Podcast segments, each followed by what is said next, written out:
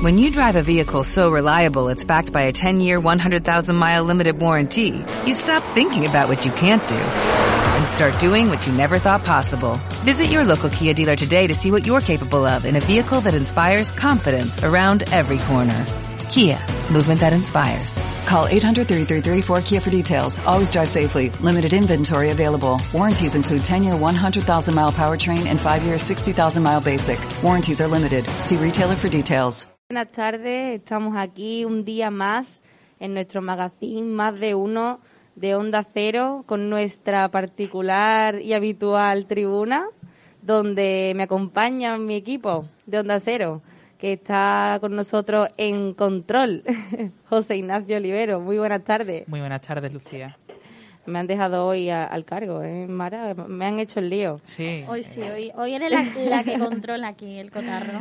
Y aquí tenemos la segunda voz del equipo femenina, Mara Ortiz. Muy buenas tardes. Muy buenas, Copi. Y como podéis ver, eh, la gente que nos esté viendo por redes sociales, tenemos la ausencia hoy de nuevo de nuestro compañero, nuestro colega eh, Rafael Morillo, pero lo tenemos al teléfono, ¿a que sí? Muy buenas tardes, Rafael. Buenas tardes, Lucía. Buenas tardes, hija. ¿Qué tal? ¿Cómo Eh, estás? Que, que, si te, que si te han hecho un lío, te han hecho un lío, el antequerano te puede quitar el lío con las dos manos. ¿Estamos? Se nos va, Así se nos que- va, ¿eh? Qué suerte tiene el antequerano. De verdad, no, no. Que no panda el cúnico, que no panda el cúnico. Me... Eh, me he estrenado por todo lo alto, ¿eh? Sí, la ¿Os verdad habéis que dado cuenta, eh, verdad? no llevan ni dos minutos de tertulia. Ah, eh, Esto es para enganchar eh, al espectador, ¿a que sí, don Rafael? Sí, sí, claro. Por El gancho, supuesto. todo- todo- todos los programas tienen su gancho. Ay, qué bueno. Sí, que está todo pensado. Está todo pensado. Eso es así. Qué Y bueno. hoy Rafael también nos comentaba que nos había traído algo un poco distinto a lo de la semana pasada, ¿no, Rafael? Sí, porque como me dijo Ignacio que, que alguien le dijo que por qué no hacíamos teatro por la radio, pues a mí me ha dado con, con el gusto, porque a mí el teatro me encanta y se puede hacer perfectamente por radio, se pueden hacer. Entonces, mm, he pensado en recitar un monólogo muy bonito, un monólogo muy bonito que trata de un banderillero viudo que tiene una hija que la quiere como a la niña de sus ojos. Y un señorito sevillano pues la está entreteniendo. Y entonces eh, el banderillero se da cuenta y le pone las peras al cuarto al señorito es muy bonito luego cuando me digáis lo, lo recito Pues adelante, Bueno, claro que sí, empezamos. claro que ya sí. nos has dejado con la intriga, Rafael. Estamos ya deseando de escucharlo, claro que sí. Ah. empezamos Sí, Claro. sí. Bueno, pues mira, mm, se desarrolla en una calleja oscura de, de la Sevilla antigua, en la cual pues se iban encendiendo las farolas, se iban encendiendo cuando iba anocheciendo, iba un farolero, iba encendiendo por calle la- las luces de, que habían en, en aquella calle. Y el monólogo se titula ¿Puede usted darme candela? Entonces, allí espera el banderillero a- al señorito andaluz y le dice así, ¿puede usted darme candela? Por lo visto, el farolero que enciende esta callejuela se debe haber quedado dormido. Y no es sitio muy de mi gusto, tan solo, tan oscuro, tan escondido. Vamos, como para llevarse un susto. Claro, que esto es un sitio imponente para dos que salgan desafiados o para los enamorados. Cuando viene ya amaneciendo y él va contando mentiras y ella se las va creyendo. Pero qué casualidad, señores. A usted lo conozco yo. Usted no se llama Flores y vive en la Encarnación. ¿Dónde lo he visto ya usted? ¿Ha sido en la puerta Osario o en la puerta de Jerez?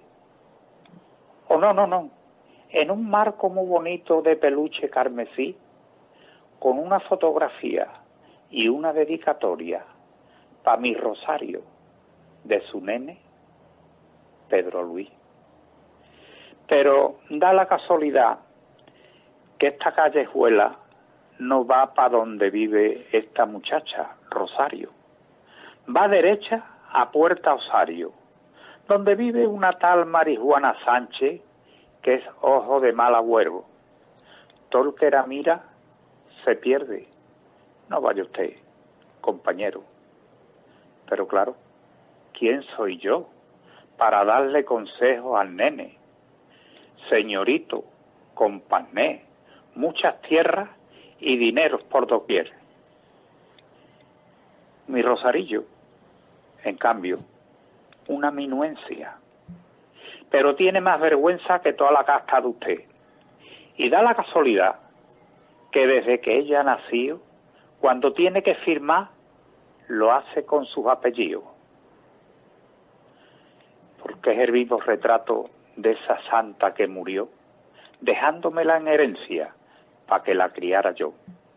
Y he sembrado España entera de pares de banderilla para que no le falten en enero los reyes a mi chiquilla, para que ahora venga un tunante, le jure y ella le crea.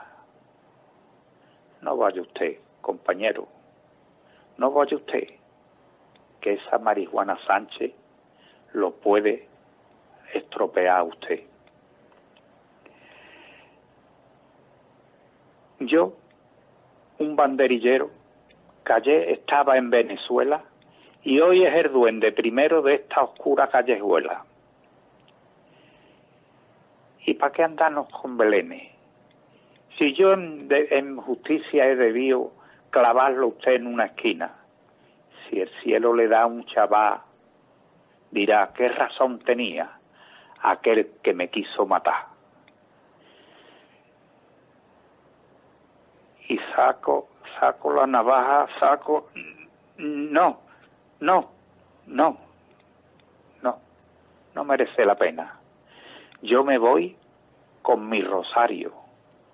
Adiós, nene, y que no se te ocurra pasar ni por la puerta de mi casa, porque tengo prometido que te pudiera matar. Ya está. Oh, Muy qué bonita. Ah, Sí, señor. ¿eh? Qué interpretación, Rafael, me ha dejado un Hace, poco- ya no es escribirla, también es recitarla, que lo hacen muy bien. de, de memoria. Yo tenía aquí una poesía, yo tenía aquí una poesía de cuando mi padre se hizo novio de mi madre. Ujú. Muy bonita, pero vamos, como ya he dicho esa, pues la dejamos para otro día si queréis. La- O vamos la vamos a dejarla para la segunda parte, ¿no? Vamos a seguir Para hablando. que vamos a seguir comentando un poco. Eh, hay que añadirte, vale, vale, Rafael, que el otro día por Facebook también te felicitaron de vaya poesía más bonita. Eso era explícitamente, eh, explícitamente lo que eran los comentarios que encontrábamos en las redes. Y no ¿Ah, fueron sí? solo uno o dos, fueron varios, ¿eh? Vale, estupendo. Sí, me, estáis además- dando, me estáis dando el salto a la fama. Además, don Rafael, comentarios concretamente de amiga de esta casa, Mari Carmen Mesa. ah, sí, también le da la poesía a esta señorita. Efectivamente. Así Sí, sí, que- ella escribe en las revistas de feria y demás. Lo- los comentarios llegaron incluso, no sé si fueron en el informativo, Sí, en el que informativo. no fueron ni en el propio vídeo de la tertulia, que es donde tú lo recitaste, nos llegaron Sí. en el informativo comentarios, que ahí no salía nada de tu poesía, nos llegaron comentarios felicitándote porque era muy bonita. Y mucha gente, Bueno. aunque no lo escribiese, daba me gusta al comentario como diciendo comparto tu opinión. Vale, muy bien. Pues muchas gracias a la audiencia. Que eso me da ánimo para seguir escribiendo. Pues claro que sí. ¿Con qué edad empezaste tú a escribir, Rafael? ¿Eh? ¿Con qué edad empezaste a Pues escribir? mm, la poesía me ha gustado a mí desde siempre. Desde siempre. Pero, pero fue a raíz de la muerte de mi madre, Ujú. que yo tenía 13, 30 años, cuando escribí una poesía dedicada a ella Ujú. y ahí bu, arranqué, arranqué, arranqué. Mi madre le daba a la poesía y era aficionada al teatro. Ah, De ella heredé mis esas dos aficiones, a la poesía y al teatro, que ella me llevaba Me llevaba cuando había teatro aquí en Lora, me llevaba, fíjate qué personaje sería yo, que me llevaba de la mano. Yo recuerdo de ir de la mano de mi madre al teatro. Qué bien. Eso es una suerte, ¿eh? Pues sí. Porque- Mi padre quiso, quiso también meterme por el cante flamenco, Oh, pero, pero mm, el cante flamenco no entró en mí. Lo respeto, lo admiro, pero no lo entiendo. Claro, eso ya depende Sí. del gusto de cada persona. Exactamente. Yo, mm, mi mujer sí, mi mujer sí canta, canta y canta bien. Lo que pasa es que hay que hacerle siete novenas, 18 centenarios y 24 triduos para que, para que cante. Yo canto en la Pero ducha, canta- pero mal. canta muy bien. claro. Eh, Yo sé de cantar en la ducha, don Rafael. Yo Sí. no, yo eso Bueno. de cantar y, arri- y arrancarme no, no es lo mío. La cosa, la cosa es que yo mm, ya canto menos, pero yo de muchacho cantaba, porque no en mi casa no hubo radio hasta que no me regalaron a mí un tracito chiquitito que tenía yo 19 años. Pero en la en la tertulia que formábamos mi padre, mi madre y yo, pues cuando cenábamos y eso, a mí me ha gustado tocar la guitarra y la he tocado pero todavía no la tenía y cogía un escobón y cantaba coplas de Manolo Escobar, de- en fin. Pero mi madre, mi madre era muy recta conmigo, me quería muchísimo, por supuesto, pero no era porque fuera hijo único, el niño ñoño, no, no, no, no. Me, cuando estaba cantando me decía, ¿te crees que lo estás haciendo bien? Y no lo estás haciendo bien. Era- Y ya era me echaba realista. Vaya ánimo. Sí, ya me echaba abajo el tinglado. Pero, me quitaba... pero don los Rafael, me los quitaba rápido. eso también, eso es también una virtud, ¿eh? Sí, sí, Muchas sí, veces es preferible que te digan las verdades, ¿no? Antes Hombre, que, claro, que, te, que- si- que te si digan... no dijo nunca, ves si no dijo, Lucía, ves si no dijo nunca una mentira a mi madre, que no me dijo nunca, qué bonito es mi niño. nunca me lo dijo. Así que no, no dijo ninguna mentira.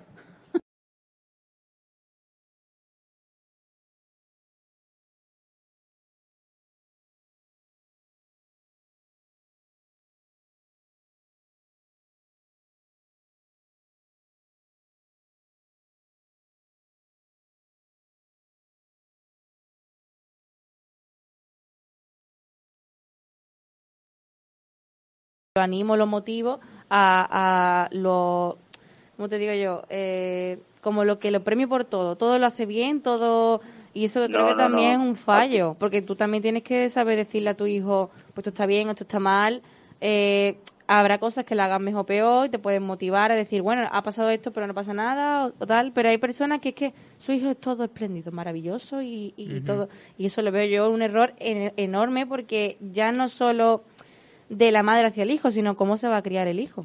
Que le de mañana Exactamente. Claro. tiene un problema o tiene algo y el- hijo se cree que lo está haciendo bien. Claro, va a tener una percepción errónea. Yo, yo a mis padres les debo muchísimo, los quería muchísimo y les debo muchísimo. Mi madre mm, muy recta y muy muy firme. Mi padre también era un carácter más dulce, pero también, pero también que en sexto de bachiller me la di de gracioso y, y en septiembre pues me quedó matemática y ya no pude hacer la reválida ni el ingreso de magisterio. Total, que, que llegué llorando a mi casa y mi madre me dice, no, no, te lo venía diciendo desde octubre. Y por la mañana hablarían los dos y mi padre mm, me dijo con muy buenas palabras, pero me mandó con otro hombre a coger aceituna verde. Después a varillar los olivos por abajo, los que no se habían. Después a coger la, la aceituna negra. Y cuando en enero cogí los libros, ya no los sorté más. Ya, ya no. Fue una gran, una gran lección. Claro. Como, como otro piropo, otro piropo que me echó mi padre, porque a los, con los 15 años, 14, 15, 16 años, las niñas os ponéis monísimas, porque os ponéis monísimas. Pero los niños nos ponemos con la nariz gorda, nos cambia la voz, los barrillos. Y se me quedó un día mi padre mirándome y me dice, niño, te queda otro cambio que da, pero como sea papeo, veremos a ver. Así que fíjate tú los halagos que a mí me hacían, pero vamos, que, que, que yo le estoy muy agradecido a los dos. Don Rafael, me sorprende que, que le hubiera quedado a usted precisamente matemáticas. Pues sí, sí. Y fue, y fue, fue mi gran suerte. porque al año siguiente, claro, al año siguiente las cogí, las matemáticas, eh, tuve que preparar la reválida, el ingreso de magisterio, pero di con un profesor en la academia que teníamos de bachiller, con un profesor que explicaba matemáticas extraordinariamente bien. Y no sé por qué aquel hombre conectó conmigo tanto que siempre decía en las clases lo que yo luego dije, si no os enteráis, de momento me paráis, porque no os vayáis ahí con ninguna duda, porque si os vais con una, duda perdéis el tiempo ustedes y yo. Y aquel hombre me hizo que me gustaran las matemáticas, me hizo que las comprendiera y me hizo que después de terminar magisterio y ya, ya agarrado, pues me matriculara en la UNED de, de matemáticas. O sea que, que fíjate lo que es un suspenso, como dice el padre José Luis Martín Descalzo, un suspenso es malo solamente cuando el alumno se encoge de hombro y le da igual. Pero si el suspenso hace que el alumno redoble el, el trabajo en el estudio, es hasta positivo.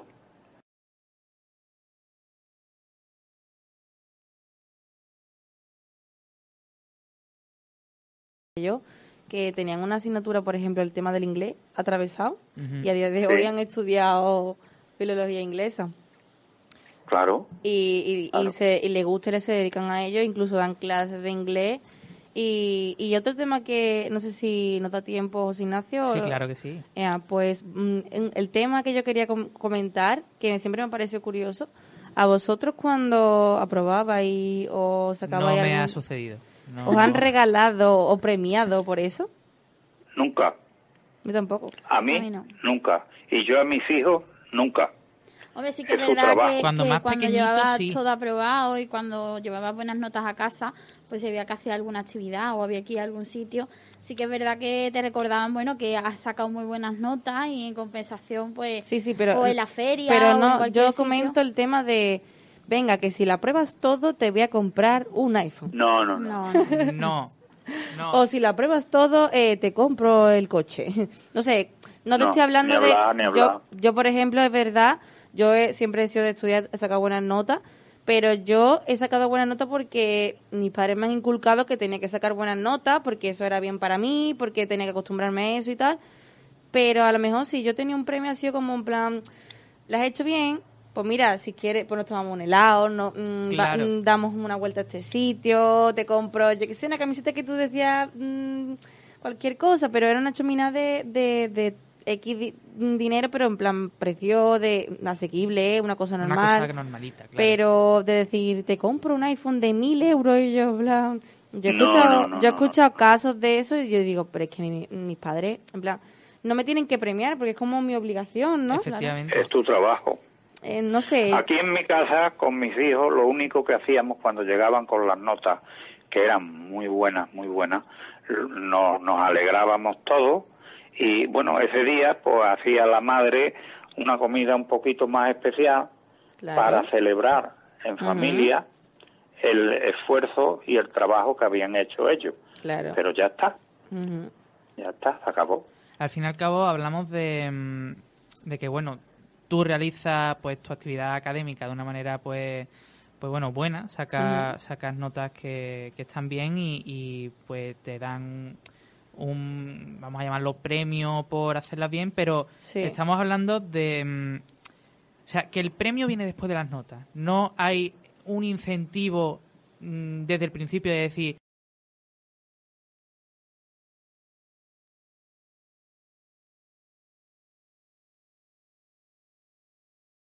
y al fin y al cabo pues eh, ellos eh, que yo lo que veo como que se esfuerzan porque tienen un premio al, final es como una meta final pero en vez de ser la meta de estoy estudiando estoy aprendiendo o voy a sacar eh, esta titulación porque me beneficia en mi futuro yo veo que la juventud hoy día tiene como una visión distinta.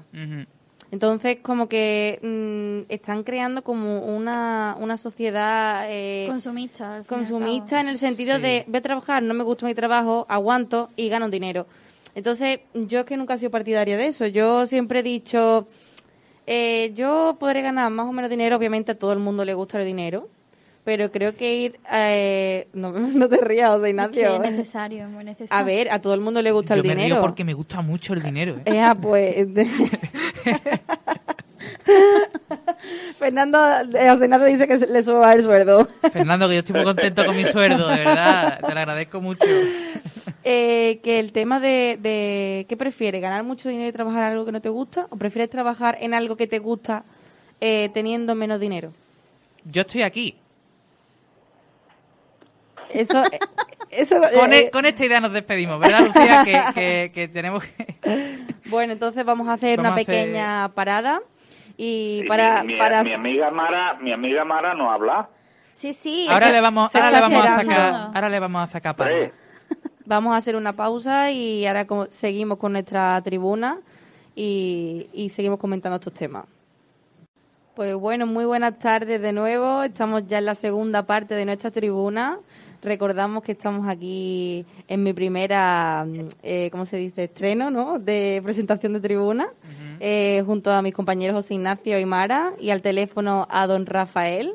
Esta semana va de estrenos de Lucía, porque el viernes se estrena El viernes me estreno ¿eh? también.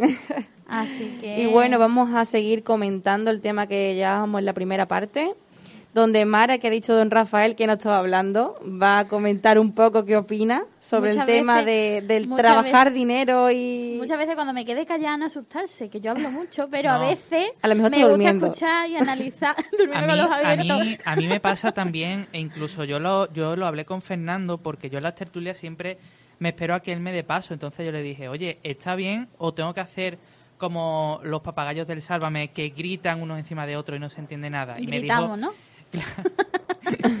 y, me dijo, y, me dijo, que, que en principio mi actitud era la correcta, es decir, estamos, estamos pues teniendo un, una charla y cada uno pues habla a su tiempo y, en fin, yo me espero a que me den paso. Pero yo cuando me levantes la mano te doy paso, ¿vale, José Ignacio? Vale. aquí la jefa. si no te he hecho cuenta, el próximo te traigo una campanita y la hace clink, clink, y ya está, ahí nos enteramos todos. Bueno, Mara, eh, explícanos, ¿qué opinas sobre el tema que hemos estado planteando? Hombre, yo estoy de acuerdo con vosotros. La verdad es que a mí nunca mis padres me han puesto ese esa meta, objetivo, a conseguir algo material o, algo de alguna actividad. Así que es verdad que luego siempre he sacado buenas notas y me han, me han, han premiado ya tanto a mí como a mis hermanos en a lo mejor hacer algo, ir a algún sitio, eh, ir a tomar un helado, como tú has comentado.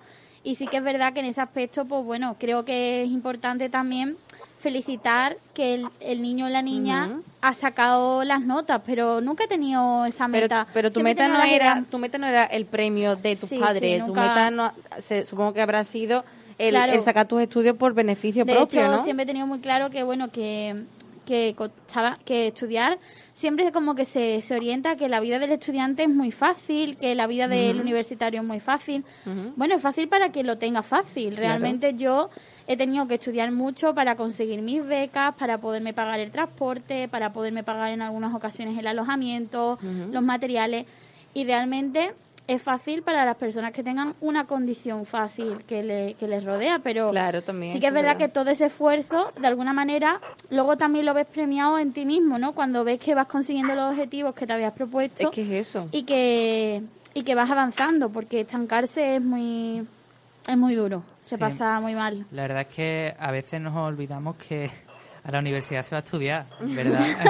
sí que es cierto, hay mucha gente que lo olvida y es que pasa una cosa y es que desde mi experiencia yo siempre tenía un hábito de estudio muy, muy, muy regular. Yo llegaba del instituto, comía, estudio, estudio, hago deberes y a lo mejor salía del cuarto exceptuando algún día que tuviera que hacer algún recado. Yo comía y me echaba la siesta. De las nueve de la noche. Pues yo ni eso, fíjate. Pero, yo es que siempre he sido de, de, de como y me relajo mucho. Cuando empecé la universidad, iba de tarde. O sea que mi, ah, horario fue trastocado completamente. y ya era la tarde, ya llegaba tarde a casa. Al otro día, por la mañana tenía sueño, ya no tenía ganas de levantarte. Y sí que se pierde un poco pasaba al revés que a ti. Yo llegaba, me echaba mi siesta y a lo mejor me tiraba hasta las tantas estudiando. Pero yo es que soy incapaz de levantarme temprano y eh, para estudiar, digo y de, y de estudiar después de comer. Son como los dos horarios más, más que más flojos estoy. Entonces digo, me he intentado poner a esa hora y he dicho, es que no estoy. O sea, yo estoy mirando, estoy leyendo y no estoy no rinde. no rinde, no, estoy entendiendo. Y digo para estar perdiendo el tiempo digo me echo mi siesta que es lo que necesito porque ahora mismo mi cuerpo no responde digo y después ya tranquilamente me pongo y ya me estoy enterando. Digo pero no me voy a tirar tres horas aquí delante de un papel. lo malo son Lucía cuando te acuestas a la siesta nada media horita 45 minutos te levantas a las ocho y media de la tarde. Ya pero hay que ponerse también el despertador. Hay que poner alarma ¿eh? me ha pasado me ha pasado. Yo necesito cuatro alarmas. Yo no sé de vosotros Don Rafael, ¿usted es de alarma o, se levanta con la luz del sol, como el que dice? Yo me levantaba temprano. ¿Temprano a qué hora es? Estudiaba, bueno, el bachiller me levantaba también según el horario. La, la primera clase la teníamos a las 8 de la mañana, había que levantarse temprano. Luego en magisterio, pues me levantaba temprano, desayunaba, después a las 9 o así, descansaba un poquito y me ponía a estudiar hasta la hora del almuerzo. Después, como ha dicho Mara mm, y tú, Lucía, necesitaba un descanso, porque eran muchas horas las que dedicaba al estudio, eh, porque eran muchas asignaturas y por libre había que quebrarse la cabeza a tela. Y descansaba un rato y luego ya estaba estudiando hasta la, merienda, mm, otra vez hasta la cena y me acostaba relativamente temprano porque mm, para levantarte temprano no puedes trasnochar. Claro. Otras veces, otras veces yo recuerdo cuando estaba preparando las oposiciones, pues estaba trabajando en una escuela del polígono de San Pablo. Y venía los sábados, almorzaba, descansaba un rato y me ponía a estudiar. Y luego, eso sí, eh, a las oposiciones no había horario, ahí no había horario. Recuerdo que un día estábamos, estaba, digo estábamos porque estaba yo estudiando, mi padre ya no iba al campo y a las cuatro de la mañana pues me dio hambre y, digo, papá voy a hacer unas tostadas y le voy a echar manteca colorada que hay y un café. Dice, sí, sí, sí, venga, venga. Él se quedaba allí conmigo para hacerme compañía y él leía novelas porque le gustaba mucho. Y hice unas tostadas propias para mí, que tenía toda la dentadura, muy cuéjaras, muy cuéjaras. Y cuando se las puso a mi padre por delante, dice, niño, tráete el armire que machaque las tostadas porque si no, estas no me las puedo comer. ¿Sabéis lo que es el armire, no? No. no sé. Sí, el armire es una cosa, un recipiente de metal, mm, como un tronco de cono, y con una maja para machacar las almendras, para machacar las especias para machacar cosas. Vale, ya sé. y él quería machacar la tostada porque no se la podía comer. ¿Un mortero? un mortero, ¿no? ¿Eh? ¿Un mortero?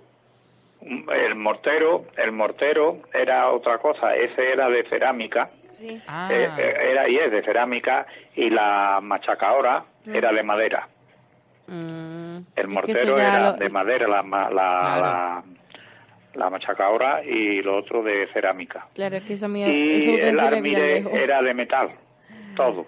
Mm. Era como más duro, a lo mejor. Yo es que el, mortero, claro. claro, el mortero lo, he usado yo así de muy pequeña. Lo tengo en mi casa, pero porque mi madre lo tenía de hace ya un montón de tiempo, pero que tú le dices a lo mejor a alguien mortero, yo creo que no. Yo sí lo sé lo que es el mortero, y porque ahí es donde se hacía el gazpacho. Claro cuando no había turmi, ahí se echaba la y los ajos lo primero, pum, pum, pum, se machacaba, luego le iba echando el tomate, el pimiento, luego el pan, en fin, en el mortero se hacía el gazpacho. Madre mía. Qué trabajo, ¿eh? Qué trabajo, porque ahora le coges, lo echas todo, le das un botón Hombre, claro. Y, lo, y lo mezclas todo en un De hecho, ahora ya, bueno, tenemos la... No recuerdo cómo se llama esto que echas todos los ingredientes y te cocinas solo. La, la Thermomix. La Thermomix. Yo la tengo. Es una maravilla, ¿eh? Qué maravilla. yo nunca la... La verdad es que en mi casa no, no tenemos y nunca la he usado porque ningún, nadie de mi familia la tiene, pero sí que lo he visto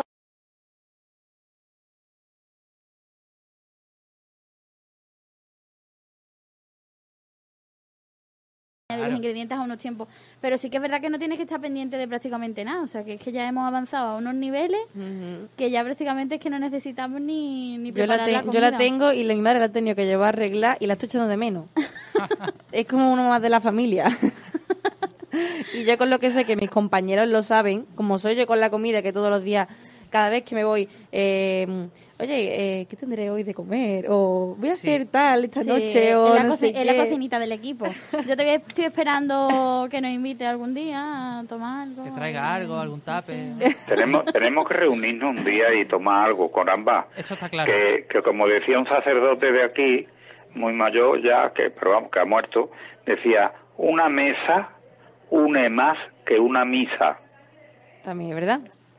Y, y un profesor, un compañero mío, muy buen amigo y muy buen maestro, decía, eh, es de Córdoba, y decía, menos claustros y más peroles. Los, los, peroles en Córdoba. Claro. Pues menos claustros y más peroles. Y la, una comida en común, en comunidad, une mucho. Uy, un perol. Une mucho. Y tenemos que, pues que juntarnos un día todos y tomar algo. Pues sí, yo estoy de acuerdo. Yo digo que sí. Eh... O bien ahí o después de ahí quedar en un sitio cuando pase un poco este miedo de la pandemia, pero pero tomar algo que... Menos mal que... el micrófono recoge los sonidos que está haciendo mi barriga porque tengo ahora mismo un hambre. hoy, Lucía, hoy no he desayunado, ¿qué hoy, hoy, hoy, hoy, Yo, es que yo no desayuno nunca, pero vamos, que, que yo cuando hablo de comida... No, ¿eh?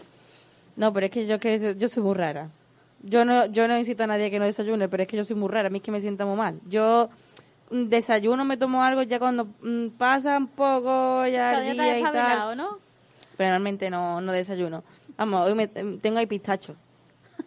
Ah, pues mira, un Lucía, desayuno. Lucía está paseando los pistachos desde la semana pasada. Sí, y las galletas también. Hay que decirlo. las galletas, tío. Pues las galletas tienen que estar ya... Eh, un poco, un poco chungas, ¿no? bueno, bueno. Qué bueno. Pero vamos, yo que es, eso, es hablar del tema de comida y... Quizá no sé, nada más que hacer una tostada y de noche carnita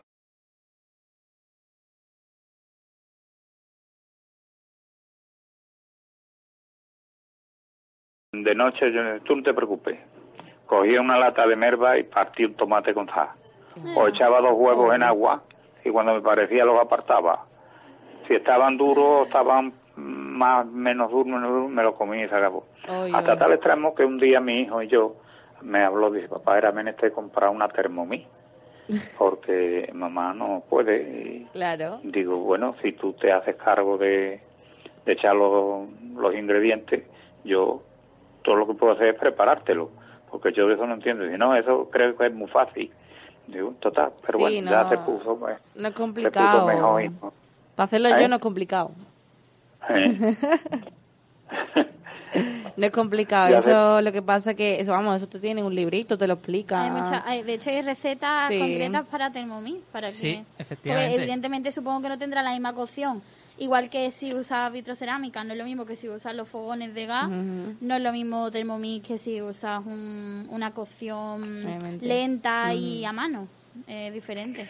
Todo tiene su... A mí me gustan mucho las hachas. ¿La qué? Las hachas me encantan. Y las hachas ah, que hacía mi madre en una cazuela de barro, en una cazuela de barro, luego le echaba por encima azúcar y canela y los y los picatostes. Oh, aquello estaba aquello estaba de gloria. aquello estaba de gloria porque los antiguos los antiguos sabían hacer las cosas muy bien también. De hecho, con los medios que tenía. A mí me encantaban las gachas. Hace, hace más años se, se, cocinaba, siempre se ha hablado de la cocina de las abuelas, que era, porque bueno, eran mayormente las que cocinaban y principalmente en las casas. Y sí que es verdad que esa cocina como que se tiene ahí como si fuera una reliquia, ¿no? Y de hecho, yo no sé si estarán de acuerdo los demás en que las, como cocinan las abuelas. Yo, por ejemplo, la tortilla de patata de mi abuela, nunca he probado una como la de ella. Yo la cacha, que lo intento hacer y he probado tortillas de otras personas, pues nada como la de mi abuela o la carne en salsa o hay, hay comidas concretas que, las abuelas pues saben hacer. Yo que no tenía la oportunidad de que mi abuela cocinara porque no, no la tuve mucho tiempo con nosotros y tal, era muy mayor, pero es verdad que mi tía era también ha sido como mi abuela, mi madrina, y yo recuerdo perfectamente ahora que acaba de decir don Rafael lo de las gachas, las gachas de mi tía, buah, eso era las gachas, las gachas. Sí, las hachas. Qué rico, qué rico. Además que eran caseras total, igual que la, las torrijas. Oh, buenísima. Oh. Buenísima, buenísima. Yo lo que probé hace poco, no sé si lo conocéis, son las tortas de pueblo. las tortas fritas. A mí me han pegado unas pocas, pero no sé de qué me estás hablando. Pero las probé hace poco, de hecho, porque... Mm, ¿Pero qué son? son como, como si fuera... La masa es parecida a la de los churros, sí. pero es son como planitas y luego eso se fríe y se moja en azúcar también. Es muy eh, parecido a... Son tortas fritas de pueblo, le dicen. Y yo la verdad es que aquí en Lora nunca las había... ¿cómo se, llama, ¿Cómo se llama esto que se hace? Las había probado. Que se hace también con la masa del churro. ¿Cómo se llama? Eh, la repapililla. ¿Estos son? La repapililla. No. A ver, creo que es eso, pero con otro nombre. No, no me acuerdo ahora mismo.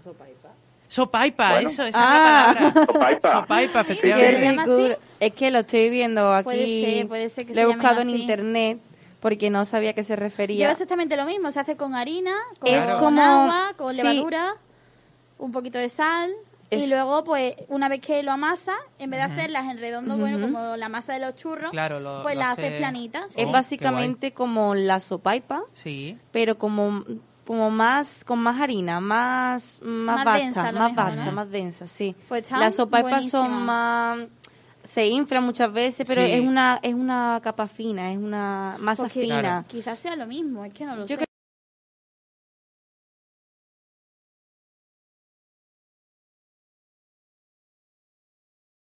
más, más masa o tienen más harina.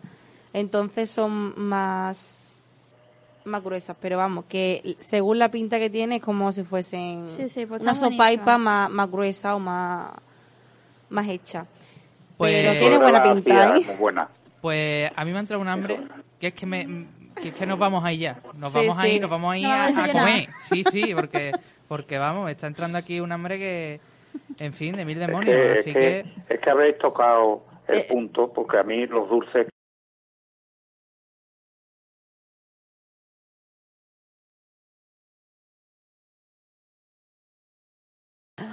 los dulces, cuando yo me quedo ya aquí solo y doy con el chocolate, ¿eh? Y si no doy con el chocolate, doy con cualquier otra cosa. Claro. Y si no me tomo, antes de acostarme, me tomo dos yogur y le echo azúcar.